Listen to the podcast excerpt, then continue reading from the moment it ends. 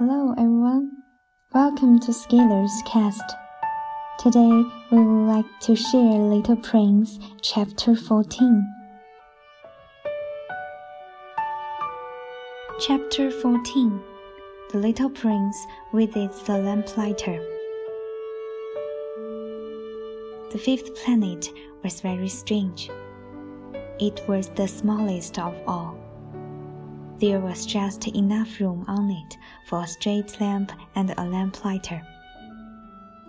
The little prince was not able to reach any explanation of the use of a street lamp and a lamplighter. Somewhere in the heavens, on a planet which had no people and not one house. But he said to himself, nevertheless, it may well be that this man is absurd, but he's not so absurd as the king, the conceited man, the businessman, and the tippler. For at least his work has some meaning. When he lights his street lamp, it is as if he brought one more star to life, or a flower.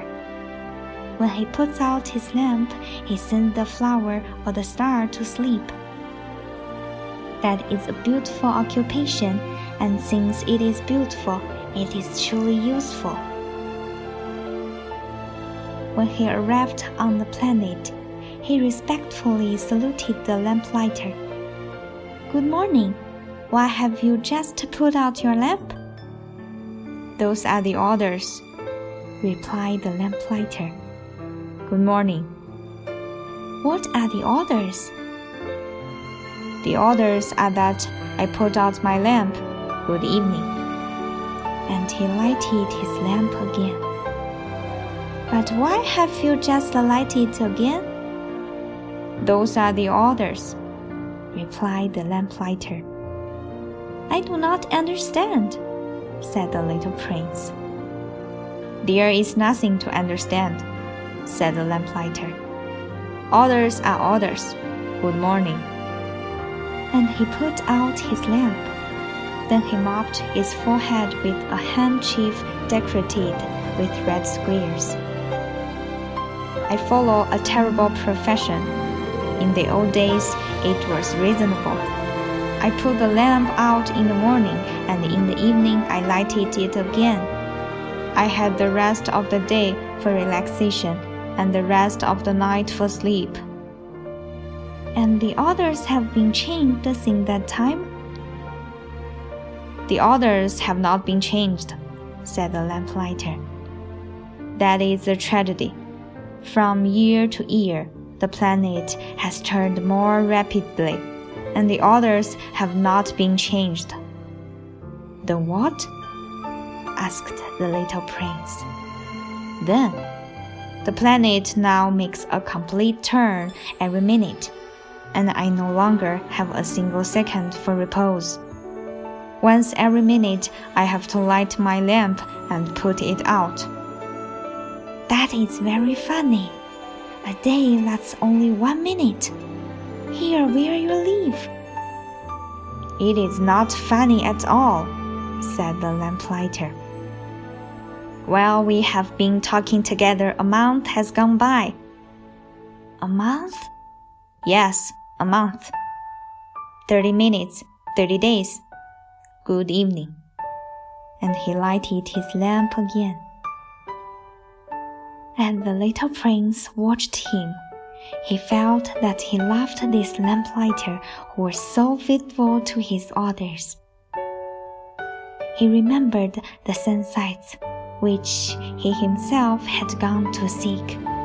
In other days, merely by pulling up his chair, and he wanted to help his friend. You know, he said, I can tell you a way you can rest whenever you want to. I always want to rest, said the lamplighter.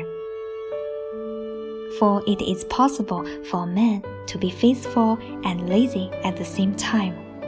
The little prince went on with his explanation. Your planet is so small that three threads will take you all the way around it. To be always in the sunshine, you need only walk along rather slowly. When you want to rest, you will walk, and the day will last as long as you like. That doesn't do me much good, said the lamplighter. The one thing I love in life is to sleep. Then you are unlucky, said the little prince. I am unlucky, said the lamplighter. Good morning, and he put out his lamp. That man, said the little prince to himself as he continued farther on his journey. That man would be scorned by all the others by the king, by the conceited man, by the tippler, by the businessman. Nevertheless, he is the only one of them all who does not seem to me ridiculous. Perhaps that is because he is thinking of something else besides himself. He breathed a sigh of regret and said to himself again, That man is the only one of them all whom I could have made my friend. But his planet is indeed too small. There is no room on it for two people. What the little prince did not dare confess was that he was sorry most of all to leave this planet, because it was blessed every day with 1,440 sunsets. Thank you for your listening. We're still there or be square next time. Goodbye.